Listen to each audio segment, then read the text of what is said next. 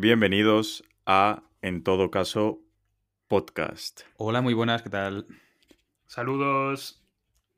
Como se encuentran la tarde, mañana, noche, no lo sabemos, es una incógnita, como siempre, de hoy. Esperemos que al menos estén en el momento justo del día con ganas de escucharnos. Así es. Nada, ¿qué tal, Toño y Juan? ¿Cómo están el día de hoy? Yo aquí, bueno, asumiendo un poco el ritmo de noviembre, casi un noviembre frenético. Frenético. Me te quedan 22 días, ¿eh, amigo? Pues la llevas clara, ¿eh? Que te quedan. Uy, perdón, que llevamos 22 días de noviembre. Mm, Eh, un no me alargues el mes. mes 10 días, ¿vale? Que, que no, joder. Y ya yo Hombre, estoy a ver, cansado, yo no sé ustedes. No noviembre sé cómo tiene- les ha ido este noviembre. Noviembre tiene 30 días. Bueno, te quedan. Ah, bueno, te queda tu semanita más o menos. Pues yo la verdad Oye. que bien. Hoy en te- en- llevo un domingo, el típico domingo este de estar todo el rato en casa, de ya empezar a, lo- a oler mal, porque uno necesita ducharse, de estar todo el rato en el sofá, que sí, no sé Madre qué. mía. que eso levantarse para. Es que es el día perfecto, o sea, el día mm, por antonomasia de domingo. Lo estoy teniendo yo. Es así. Yo no, yo no. Yo- Yo llevo un domingo de hacer prácticas, eh, pensar mucho en lo irrelevante de la vida y cómo, y cómo quitármela, y una copita de vino, como siempre. Uy. Eh, hay un buen foro en internet que te voy a mandar, Juan, al respecto. No, mentira. yo nada, yo lo que estaba, yo estaba meditando, ¿no? Porque noviembre hasta ahora ha sido un mes bastante intenso en cuanto a trabajo y tal. Y yo creo que sé por qué está pasando eso. ¿Por qué? Y tiene que ver con que todo el mundo, al ser casi final de año, uno se pone unos objetivos, ¿verdad? Sí. Pero la- perdimos técnicamente seis meses con todo esto del COVID, la cuarentena, tal. Y yo creo que eso nos está llevando a que haya sido un noviembre mucho trabajo, muy movido, de tratar de, vamos, dejar todo listo para, bueno, tratar de alcanzar parte de los objetivos del ¿Tú año. crees? Y O sea, yo no sé. ¿Tú crees que la Sí. gente está queriendo eh, cumplir los objetivos que se propuso en diciembre de 2019 en este mes en concreto, en noviembre? Yo sí, porque plan, ve que se acerca algo. 2021, ve, ve que esto se Mm. acaba y, en fin, uno tiene que ponerse Sí. las pilas. Quieren dejar De hecho, todo eso los psicólogos lo estudian. Eso es algo que estudian los psicólogos, de que a final de año a la gente le gusta acelerar el ritmo para tratar de lograr lo que no han logrado en los Mm, otros meses. No me pasa. Qué loco. No me pasa. Con razón en mi país hay tantos muertos en diciembre, claro, han visto que ya se acaba el año y dicen, coño, he matado poco, he matado poco este año, ha habido poca riña, vamos a matar un par de personas más y se incrementan siempre la, la tasa de, de ¿Vosotros habéis, sido homicidios. de, vosotros habéis sido de objetivos ahí a inicios de años? Porque yo no, la verdad. No, Yo sí. no- Sí, yo- yo- ¿Sí? a mí me gusta mucho siempre empezar el año, me pongo unos objetivos, ¿no? Desde distintos puntos, ¿no? Me pongo de objetivos económicos, me pongo de objetivos a nivel académico. Y bueno, cuando termina el año trato de ver qué cumplí, qué no, y eso me permite evaluar si estoy haciendo bien las cosas, si estoy feliz. eso es muy Hasta ahora yo los he cumplido. Ah, sí.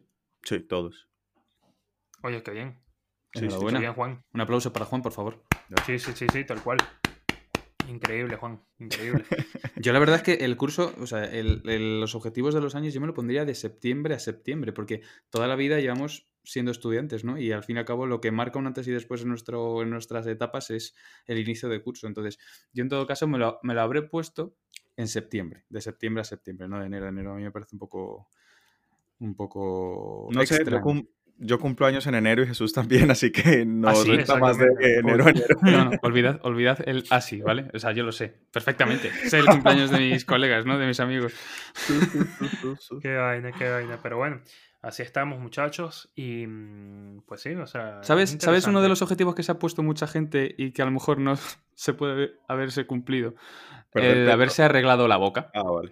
El haber recibido un tratamiento de calidad, que yo creo que es, eh, es muy adecuado hablar de ese tipo de objetivos mm, acorde al, al- tema que vamos a tratar ahora. Y es que nuestro tema, bueno, si, si me permitís ya empezar a introducir el tema, vamos a hablar de Dentix, de los consumidores y de la problemática que ha surgido en los últimos meses sobre su concurso de acreedores. Y vamos a ver las distintas eh, mm, formas de conseguir pues, que el tratamiento se acaba cumpliendo o si no, eh, recibir el dinero que uno merece por no haber obtenido la totalidad de las prestaciones. ¿no? Y ponemos un poco en contexto. Dentix, como ¿Qué es Dentix? ¿Qué Yo- es Dentix? Yo, antes quería saber qué coño es Dentix, porque a veces voy caminando, veía una cosa que ponía Dentix y pensaba que ahí eh, te hacían cosas en los dientes por lógica, ¿no? Es el Sí. ¿verdad? Tú deducías. Pero- Dentix, Claro, el logo Dentix, son dos muelas. Intuitivo. Claro. Claro, Y, claro. bueno, Es intuitivo, pero... Eh, Claro. Tú no serás espía, inspector alguna vaina de. Claro, es que No, no, no.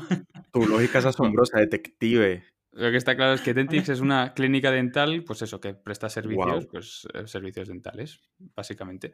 Entonces, como toda clínica dental, pues nos cuesta un riñón los tratamientos en la boca. Y muchos de Un ellos... paréntesis. eh, Un paréntesis, ya que traes el paréntesis tema. concedido. Creo que siempre, y esto en cualquier lugar del mundo, los tratamientos de boca son caros. Son muy o sea, caros. son cosas muy costosas. O sea, Ya tienes ves. una carie, es caro. Tienes este tratamiento, es caro. Y en verdad yo digo, coño, ¿por qué es tan caro? O sea, hasta el día de hoy no logro entender por qué es tan caro todo lo que tiene que ver con ¿Sabes lo que me molesta? No es que sea Sí. caro, sino que tú te gastes el dinero en un tratamiento dental y luego la gente te diga, ah, es que tú tienes boca de brackets. Bueno, hijo, pues mira, he tenido boca de brackets, no pasa nada, me he tratado la boca, ¿sabes? Yo no, no se paga un pastizal para que alguien te diga, no, no, es que tienes boca de tratamiento de brackets. Bueno, Eso no importa, pero Es que yo lo que no entiendo es la gente que tiene sus dientes bien, pero quiere dientes de diseño y se los manda a quitar, macho, o a limar para ponerse dientes Mm. falsos. Yo no lo Las entiendo. carillas, dices tú. yo no he Sí, conocido yo- gente así, ¿eh? Ya, es Juan, que nosotros sí. venimos de, de América Latina. Ahí es Uf. que es muy normal. Súper normal. Sí, sí, sí. O sea, es como una tendencia y queda feo. Parece que tuvieras chicles puestos en los dientes. Mm. Queda Sí, feo. sí, o lo, lo respeto, pero no lo Tratamiento comparto. psicológico en vez de tratamiento dental necesitas a Sí, gente. y es feo. Se, se nota muchísimo, aunque aquí entre nosotros yo sí sufro, lo que pasa es que tengo como que la mandíbula, un problema ahí que tienen que operarme y tal. ¿Eso que muerdes más de la cuenta? Sí, justo. O sea, Oh, tengo como que la movida, la mordida desplazada. Y a mí me da miedo porque dicen que el problema es si llego a cierta edad, digo mayor, y tengo ese problema porque voy a sufrirlo, ¿no? Y de hecho, eso, eso me aterra un poco, ¿no?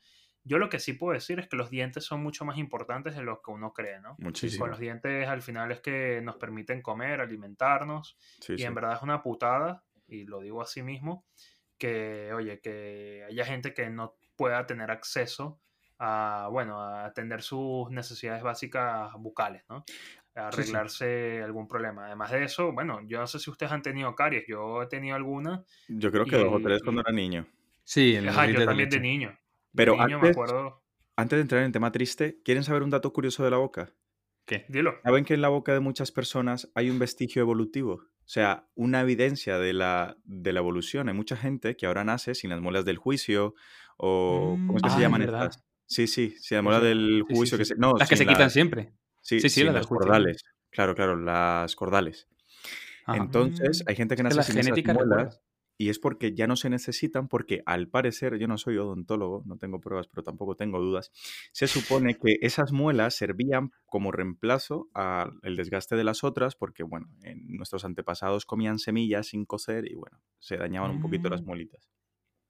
Yo a veces he pensado eso, cómo hacía la gente en el pasado con si quería, sabes, no sé, este, tenían una carie o algo, te arrancabas el diente, ¿qué hacías? O sea, porque Yo eso me lo cuestiono todos los días, te lo juro. ¿verdad? alcohol, Con- yo creo no que solo- con alcohol, ¿eh?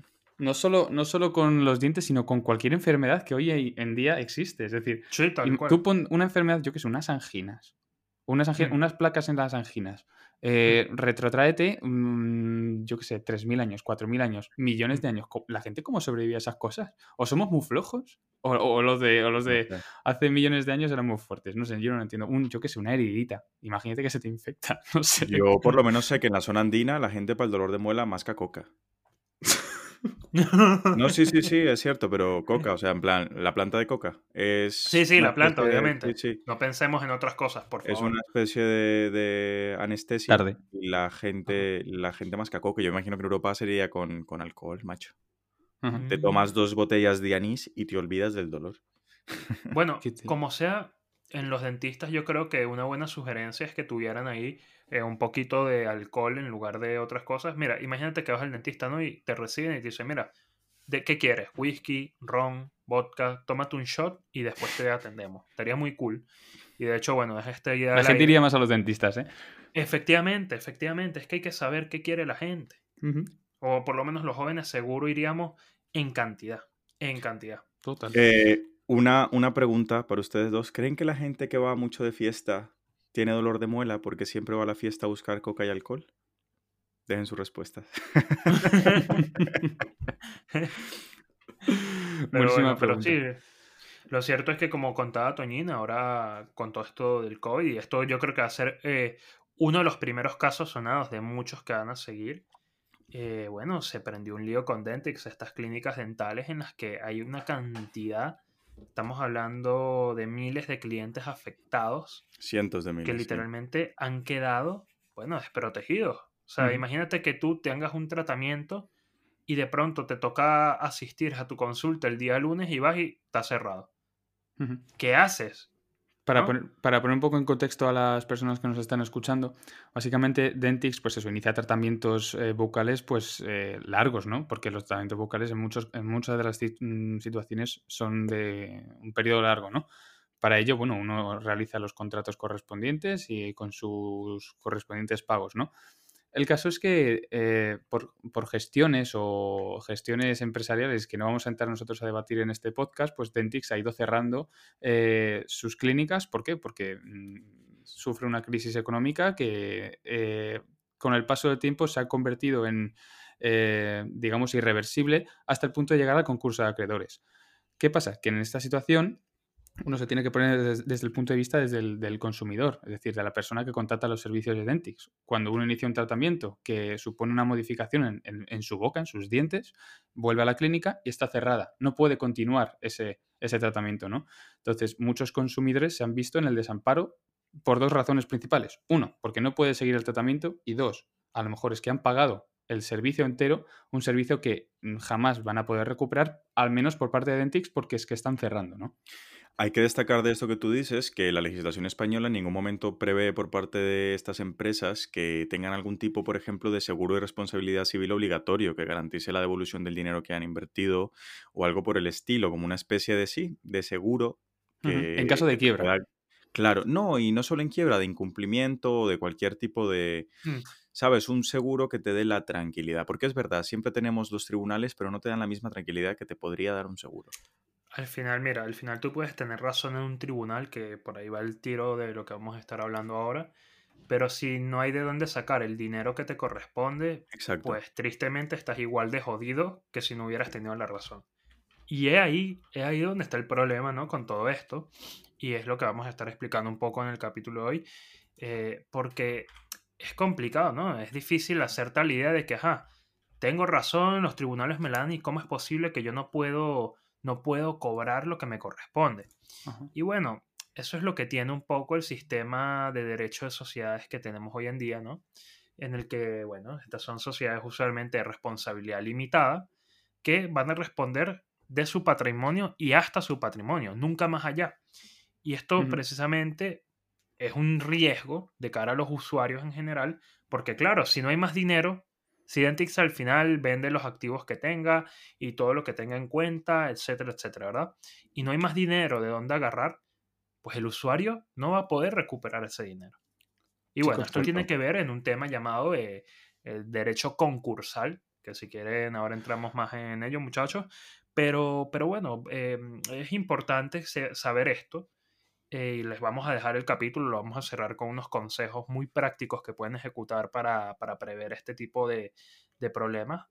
Y es importante saber dónde estamos parados, porque hoy es Dentix, pero mañana puede ser cualquier empresa que, con la que usted contrate un servicio, un tratamiento o, o bueno, cualquier variedad de productos que hay en el tráfico jurídico económico. Justamente lo que estabas diciendo, el problema viene eh, cuando la, o sea, no hay de dónde agarrar, la empresa no tiene fondos. Y justamente esto es a lo que me refería antes, es que efectivamente, o sea, cuando una empresa entra en quiebra, no tiene eh, la obligación de contratar un seguro. Sí es cierto que tienen la obligación de tener un seguro de responsabilidad civil, ¿vale? Pero el problema es que ese seguro de responsabilidad civil no cubre ante quiebra.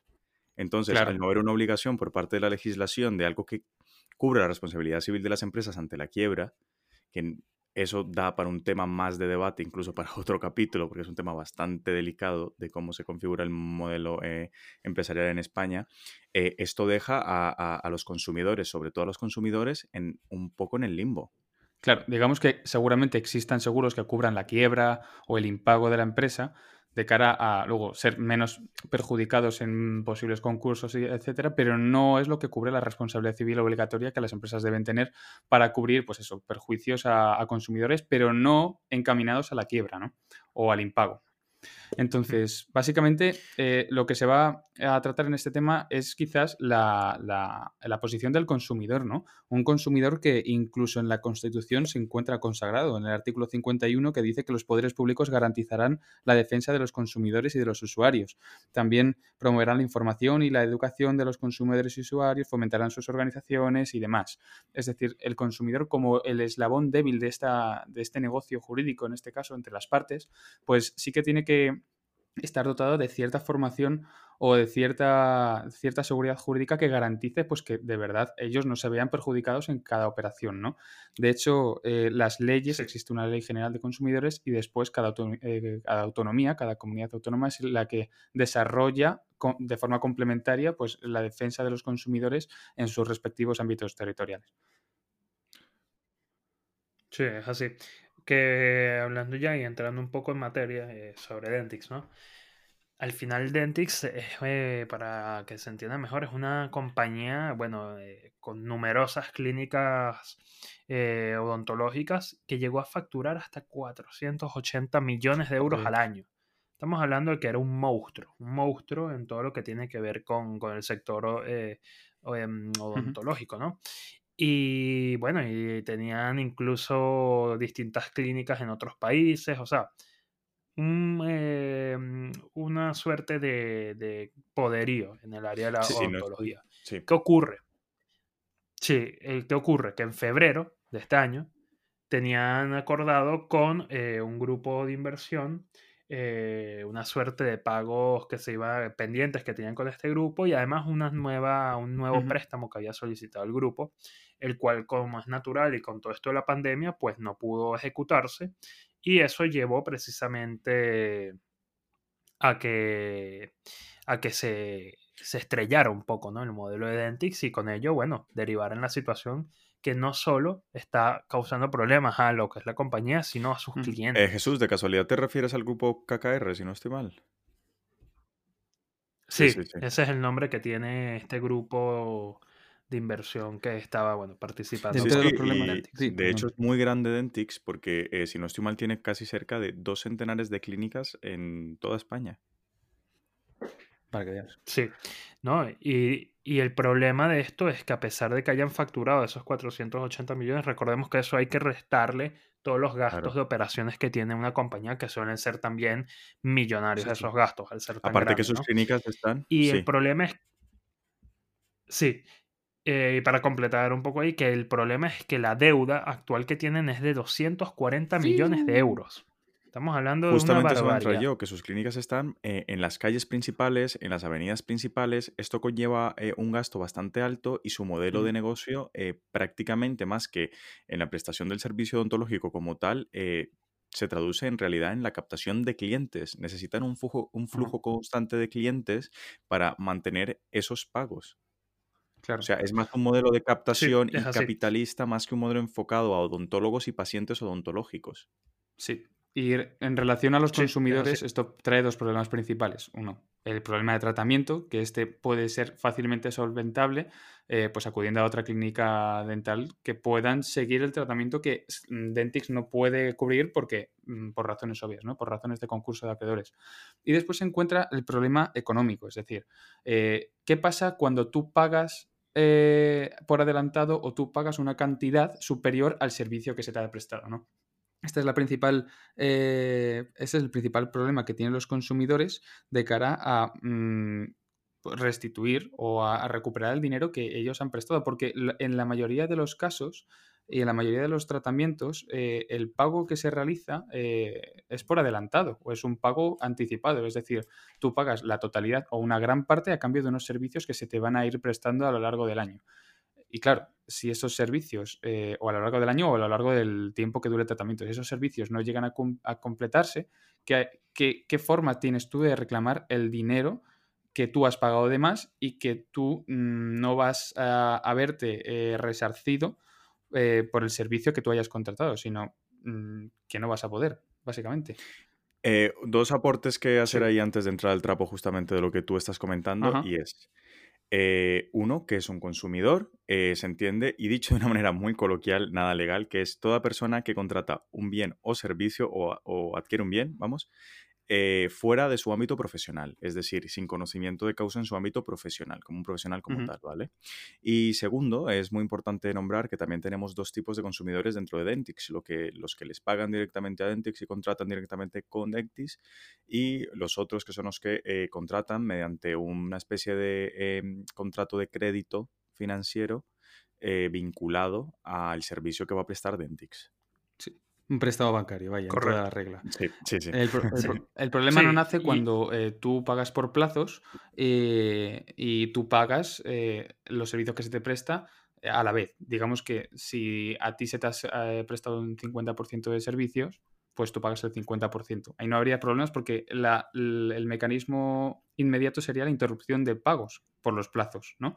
El problema es cuando, lo que hemos dicho antes, eh, ya sea en efectivo por transferencia, es decir, entre Dentix y el consumidor o a través de un préstamo bancario, cuando eh, tú pagas o te comprometes a una cantidad y esa cantidad eh, parte no vas a verte beneficiada por los servicios, ¿no? Eh, sí, yo creo que para entender un poco mejor qué es lo que pasa aquí, vamos a situarnos en lo que se denomina la ley concursal, ¿no? O lo que es el concurso de acreedores. ¿Qué ocurre? Cuando una sociedad está ante una situación de inminente, inminente, de hecho esto es un término que ha llegado a ser interpretado de distintas formas por tribunales, pero bueno, al final en el caso de Dentix se, se acordó que era inminente, está en una inminente situación de quiebra, ¿correcto? Solicita el concurso de acreedores. ¿Qué hace el concurso de acreedores? ¿Cuál es el objetivo del concurso de acreedores? Básicamente es que todas las deudas que tenga la sociedad se puedan pagar y se vayan pagando de manera organizada o de manera ordenada. ¿Por qué? Porque cuando una sociedad quiebra, quedan muchas deudas por pagar. Millonarias en muchos casos. Aquí ya les puse el ejemplo, eran 240 millones de euros, ¿no? Y claro, la gente que tiene esos derechos, ¿qué hace? Quedan al aire. Bueno, la ley concursal precisamente ha tratado de meter mecanismos para ayudar a esta gente a no quedar al aire, no quedar en el limbo, ¿no? ¿Qué ocurre? La ley para esto parte de un orden. Ellos agarraron y dijeron, eh, pues esto puede ser cuestionado, tiene una metodología detrás que busca precisamente preservar las relaciones más directas con la entidad eh, para estructurar esa pirámide de cobros, pero parten de un orden que básicamente busca que se vaya pagando en ese orden. ¿Cuál es el problema? No? Supongamos que tenemos 240 millones de euros en deuda. Identix vendiendo todo su con el capital restante que tenga, eh, los activos que tenga, eh, las propias sedes que tenga que, que, tenga que vender o rematar. Supongamos que eso suma 200 millones, ¿verdad? Pues esos 200 millones no le van a dar para pagar los 240. Pero ¿qué pasa? Va a poder pagar 200 millones. Bueno, ¿a quién le va a pagar? A los que estén en esas primeras Existe un orden preestablecido del Correcto.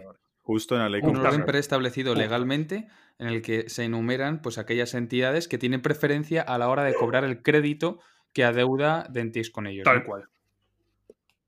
Tal cual. Y ahí, en este ámbito, es donde hay que jugar y donde tienen, se ven obligados a jugar un poco los consumidores afectados, ¿no? En ver cómo escalar posiciones dentro de la ley y bien asesorados siempre por un abogado, porque esto es importante, ¿no?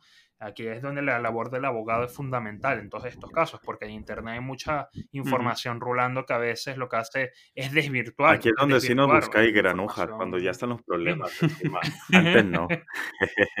tal cual, tal cual. Pero, pero justo, aquí es donde tienes que ver cómo haces tú para escalar posiciones. Y ahí es donde es fundamental un abogado que conozca esta materia, ¿no? Y bueno, ¿cuál, es ese orden? Porque yo creo que esto interesa mucho, ¿no? Que se sepa ese orden que sigue la ley concursal. Eh, no, no, no. Eh, de hecho, el orden, el orden se, puede extraer del artículo 287 de la, ley, de la ley concursal y siempre, mm, como siempre, Hacienda somos todos y se prioriza exactamente eso. Hacienda, la seguridad social, eh, posteriormente serían los créditos laborales, es decir, los trabajadores y todo crédito que, que venga de este sector, y después estarían los créditos financieros, que aquí entramos al trapo, porque de último estarían los créditos a los demás acreedores, que es donde entraría el consumidor. los consumidores. Correcto. Ilustranos, Un pequeño apunte, eh, Juan, Ilústranos antes qué de quiere que, decir esto. Un pequeño apunte antes de seguir con esta materia. La ley concursal ha sido reformada y hay una nueva ley concursal que ha entrado en vigor a partir del 1 de septiembre Correcto. del 2020, es decir, es una ley relativamente nueva. En este caso podemos ver perfectamente que en el caso de concurso de acreedores, como es en este caso Dentix, eh, las entidades financieras tendrían preferencia a la hora de eh, cobrar ese crédito frente a los consumidores. ¿Qué quiere decir?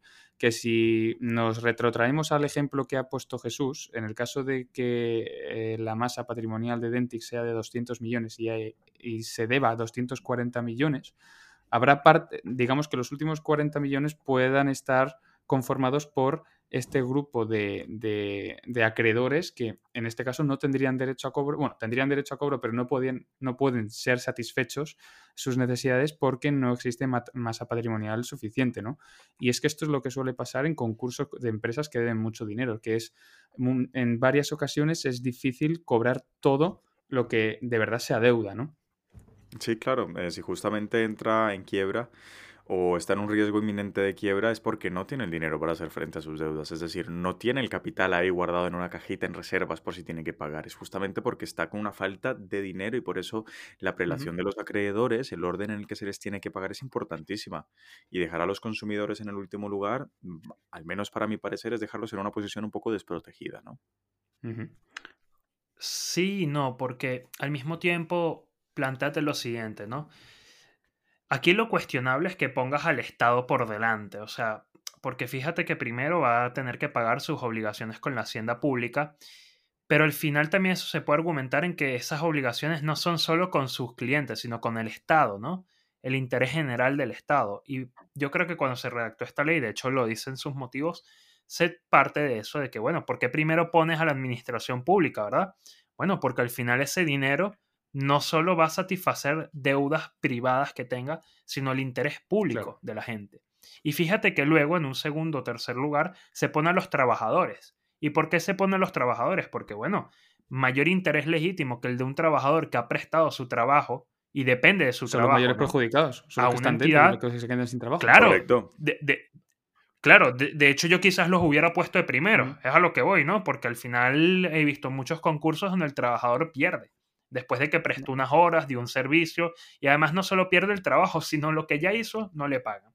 Entonces, claro, esas son cuestiones.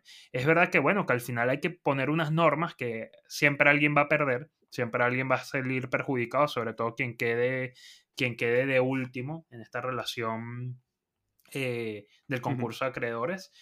Pero bueno, eh, es Claro, un poco lo que hay, ¿no?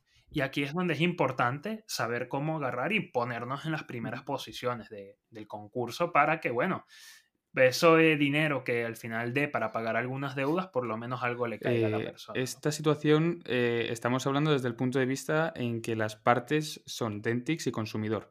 Pero hay muchas ocasiones en las que los tratamientos son eh, muy caros, eh, tan caros que no el consumidor con su propio capital es capaz de afrontar la deuda de forma directa, sino que tiene que recurrir a un préstamo bancario, como hemos dicho antes, como Juan ha apuntado anteriormente. ¿no? En este caso, el, el- el consumidor tiene la obligación con la entidad bancaria con la que realiza un, contra- un contrato de préstamo. Tú me prestas durante el- este año y medio 10 euros eh, y bueno, al final me acabas pagando 11 por cuestión o por razón de intereses, ¿no? Eh, Esto es una cuestión distinta porque el, obli- o sea, el, el pago, el obligado al pago, es el consumidor con la entidad bancaria. Y para eso existe una ley de contratos del crédito de consumo en el que eh, se le concede al consumidor o al que realiza el contrato de préstamo con la entidad bancaria a interrumpir el pago eh, en el caso de que el, el- el obligado principal, que en este caso es Dentis, con el que se vincula el contrato de préstamo, no, re- no realice de forma correcta eh, los servicios pactados previamente con el consumidor o mm, digamos que eh, sí, esos bienes, esos servicios no, no se hayan realizado conforme a lo estipulado previamente en el contrato con el consumidor. Es decir, si Dix cierra, tú no tienes la obligación de seguir pagando un contrato, un préstamo bancario con la entidad bancaria, ¿no? Efectivamente, además eh, muchas veces Dentix hace de intermediario en este tipo de contratos porque se contratan Ajá. especialmente para el tratamiento dental. Es decir, no son créditos yo te doy la pasta para que te la gastes en lo que tú quieras, yo te doy la pasta para que te arregles los dientes. Y eso es fundamental. Es decir, no es, sí, suena un poco a regaño, pero eh, el dinero que te dejan, te lo dejan justamente en virtud del contrato que estás haciendo con otra entidad, que se puede, se puede decir que es una intermediaria.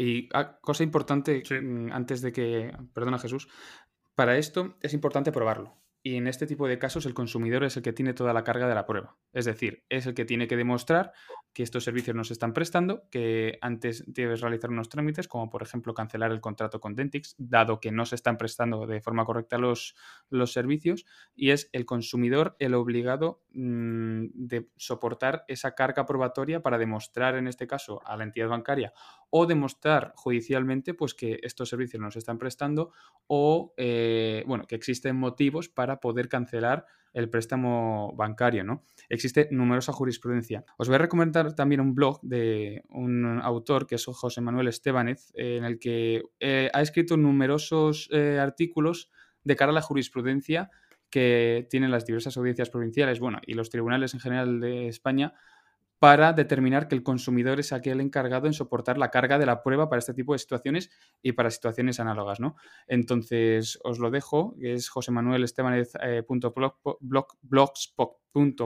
a ver si no Me lo apunto, me lo apunto. Se te lengua la traba. Y, sin duda eh, establece un montón de carga jurisprudencial a la hora de determinar que el consumidor pues, es el encargado de soportar la carga de la prueba. No sabía que era así, a mí me suena absolutamente injusto. O sea, estás poniendo la parte débil a que demuestre que la parte fuerte está incumpliendo sus obligaciones contractuales, ¿no? Es, un, poco, es un poco complejo más que todo cuando la empresa tiene la, gestión de los documentos y muchas cosas. De hecho, una, una, de las primeras cosas que recomiendan los abogados en este, en este tipo de casos es que eh, se dirija contra la, ¿cómo decirlo?, contra el centro eh, que te está tratando los dientes y pidas copias de, por ejemplo, de las facturas, del historial médico, etcétera, etcétera, para tener prueba porque justamente mm, este, estas situaciones, eh, si no se atajan desde el principio, después la empresa muy difícilmente va a contestar y vas a quedar un poco en el limbo como tú no lleves todas las cuentas claras y todo el historial claro. Bueno, entre lo que cabe, si es el consumidor el que quiere alegar algo, que el que quiere iniciar un procedimiento, ya sea la interrupción del préstamo hipotecario o un procedimiento judicial, a ver, yo en parte entiendo que la ley quiera establecer la obligación por parte del consumidor de aportar esa prueba. Es decir, el juzgado o el banco no va a decir, bueno, sin pruebas, pues me fío de ti, ¿no? O sea, yo entiendo que es el, consumidor quien tiene que realizar esos trámites para mm, poder verificar pues, que, eh, que los servicios no se están prestando correctamente. Pero bueno. Sí. Pero bueno, es compleja esta situación, ¿no? Y ya yo también voy a pasar, o sea, me gusta evaluar un poco, ¿no? Cómo esto puede afectar en el contexto social. Y se preguntarán, oye, ¿por qué traemos este tema el día de hoy a colación? Y es que la realidad es que de aquí en adelante lo que se viene y es una triste realidad porque que cierre una empresa yo creo que debe ser triste para todos porque son trabajos que se pierden, la gente queda perjudicada y bueno, al final es una, un golpe a la economía en menor Una muerte de un porcentaje de la capacidad productiva de un Estado. Eso es lo que me parece que es la muerte de una empresa. Efectivamente. Totalmente. Me gusta mucho eso que acabas de decir, Juan. De hecho, Vamos a hacer mención a esto en el Instagram nuestro, que bueno, nos pueden seguir siempre. Pero, mm, eh, ¿por qué? Porque bueno, porque al final ya vemos lo que pasa y, tristemente, por lo que pinta la situación, lo que se viene son más casos como este, ¿no? Se vienen más situaciones donde, bueno, empresas no van a poder seguir con mm. su actividad y van a afectar a los consumidores. Y por eso es importante que primero conozcamos nuestros derechos y segundo sepamos a quién preguntarles y con quién asesorarnos, ¿no? Y antes de concluir, me gustaría dar aquí una, una, una mm, suerte de recomendaciones que estuvimos preparando, que bueno, es una pequeña guía que les va a servir en cualquier momento que se enfrenten a cualquier situación de este tipo, ¿no? Eh, esta guía tiene cuatro recomendaciones. La primera es escuchen en todo caso podcast. Importantísima. aquí dándoles tips. Recomendaciones para no quedarte sin dientes.com. Correcto. Contratar un abogado. Tal cual. Segundo, que, Segundo, que los dientes se cepillan de arriba hacia abajo, ¿no? Así dice la canción. Y la lengua también, que después causa... La lengua, por favor. Es que el que no se cepille la lengua, tío, es para... A mí me da unas arcadas terribles, yo no puedo, ¿eh? lavarlo en un palo, macho. La lengua se cepilla, como todo. Eso es como si te duchas y no como te todo. No has hecho nada. no, joder, no en ese sentido. A ver, eh, aquí hay una Juan, 2020. No cepillarse la lengua es como bañarse y no lavarse el culo. O sea, las cosas hay que hacerlas bien. Sí, sí, sí. No, es verdad que la lengua se alberga muchas bacterias y todas esas cosas. Sí, sí, yo, sí, no, hombre, sí. yo, yo no me la No, juego, no, ¿eh? no. No, no. Tal cual. No, no, mejor no jugársela, mejor no jugársela. Además que luego ves, ya ves lo que pasa, ¿no? Luego también, muy importante, es consultar siempre con un especialista, ¿no? Y cuando decimos especialistas, bueno, para elaborar este capítulo nos pusimos en contacto con distintos especialistas. Eh, consultamos el, el blog eh, que comentaba Toñín eh, y también nos consultamos con un despacho llamado Abogados de Pacientes que bueno, que controlan mucho esta materia, se dedican a esto Ujú. en el día a día y muchas veces estos especialistas son mejor que irte a uno de esos despachos que paga mucha publicidad, que hacen de todo un poco, pero que al final la verdad no Sí, son o jugártela a buscar tú temas, mismo tus habituales por internet. Es que, Claro, claro. No, no. es que es como todo. Sea, eh, peor, Peor aún. peor aún, porque en internet ya les digo que la cantidad de basura que hay es mucha. Eso es como querer hacer una operación Entonces, bueno, con un tutorial de. YouTube. Yo no lo recomiendo. por ejemplo. Y por último, el último tip que nos gustaría dejarles es que en cualquier relación contractual que tengan, nunca paguen todo por delante. Totalmente de acuerdo. Paguen por plazos. Paguen una mitad y luego después la otra. ¿Por qué? Porque una vez que pagas es difícil recuperar el dinero, toma tiempo y a veces es costoso. Y más en estos tiempos que la incertidumbre Entonces, va a reinar y no sabemos el futuro de las empresas ni, ni, de, ni de nada. Básicamente es jugarte el dinero a un- una prestación de servicios que no sabes si se va a perfeccionar. ¿sabes? Y con este tipo de empresas, de este tipo de empresas que son low cost, que les interesa más que todo es la captación de cliente, el volumen de la clientela para poder mantenerse en el mercado. En base a esto y, y para cerrar, eh, yo quería dejar eh, también un pequeño resumen de lo que hemos hablado aquí, de cómo se debe proceder en estos casos, ¿no? Y eh, fundamentalmente saber qué tipo de, de crédito, si es que tienes un crédito o a quién le estás pagando. Si le estás pagando a la entidad financiera, si le estás pagando directamente a la empresa como a Dentix, y eso va a repercutir mucho en lo que puedas ganar o no, porque como ya hemos dicho, hay una prelación para los acreedores en el caso de concurso, donde primero están las entidades financieras y después estarían los consumidores que le pagan directamente a la empresa. Eso es importante. Segundo, siempre no es recomendable que se deje de pagar de golpe. Hay que enviar un formulario, intentar eh, cancelar el contrato eh, antes de dejar del pago. Con que la solicitud esté hecha parece ser suficiente para dejar de pagar en el caso de que se te esté dejando de prestar el servicio. Si el servicio no se ha dejado de prestar, en principio no deberías dejar de pagar para poder después legítimamente reclamar. Y estar en posesión de todo. todos esos documentos, importante. Correcto, tener todos los documentos. Hay que pedir Carga los documentos a la secretaría, efectivamente, y a la entidad financiera también. Siempre. Y eso sería básicamente los primeros pasos para iniciar. El último paso sería acudir a un abogado. Ujú. Hacerlo por vosotros mismos puede ser muy difícil. Y el último, último, último, último, último, Yo, último yo diría que sería tener paciencia, porque lo más probable es que estos procedimientos duren. Vamos, digamos que mm, si te quieres arreglar la boca con 22 años, recibirás el dinero de vuelta con hijos, prácticamente. Gracias por animar al público, Toñín. Con hijos que le estén saliendo sus dientes de leche. Fíjate, es como todo de poesía Sí. divina, ¿no? Ya ves. ¿Te imaginas? El dinero que recuperas hoy te sirve Uf. para pagarle eh, el La verdad es tratamiento que me daría, me sinceramente. Qué triste, Os qué recordamos. triste. Qué triste, Sí, pero sí. bueno, es- esto es lo que hay. Está claro, Esto es lo que hay. está claro. Os recordamos, bueno, ya aprovecho para recordar las redes sociales que estamos activos, o al menos intentamos hacerlo. En Facebook y en Instagram estamos como en todo caso podcast, y en Twitter, nuestro querido Twitter, estamos como todo caso podcast. Sin el en, porque es que no nos dejaban poner un nombre tan largo. Estos chicos, de verdad. Ha Mark sido un placer. Y bueno, Ah, no, no, no, no. Este de, de ahí no es. ami- a- amigo íntimo tuyo, Juan. Y nada, manténganse al tanto que pronto vamos a traerles nuevo contenido, nuevas cosas de muchísima calidad que estamos preparando, Cositas colaboraciones. distintas. Y bueno, esto, esto va a seguir creciendo poco a poco todas las semanas. Les damos las gracias por acompañarnos desde el principio y nos vemos en el próximo episodio de En todo Podcast. caso. Feliz semana, un saludo. Chao. Saluditos. Saluditos bonitas.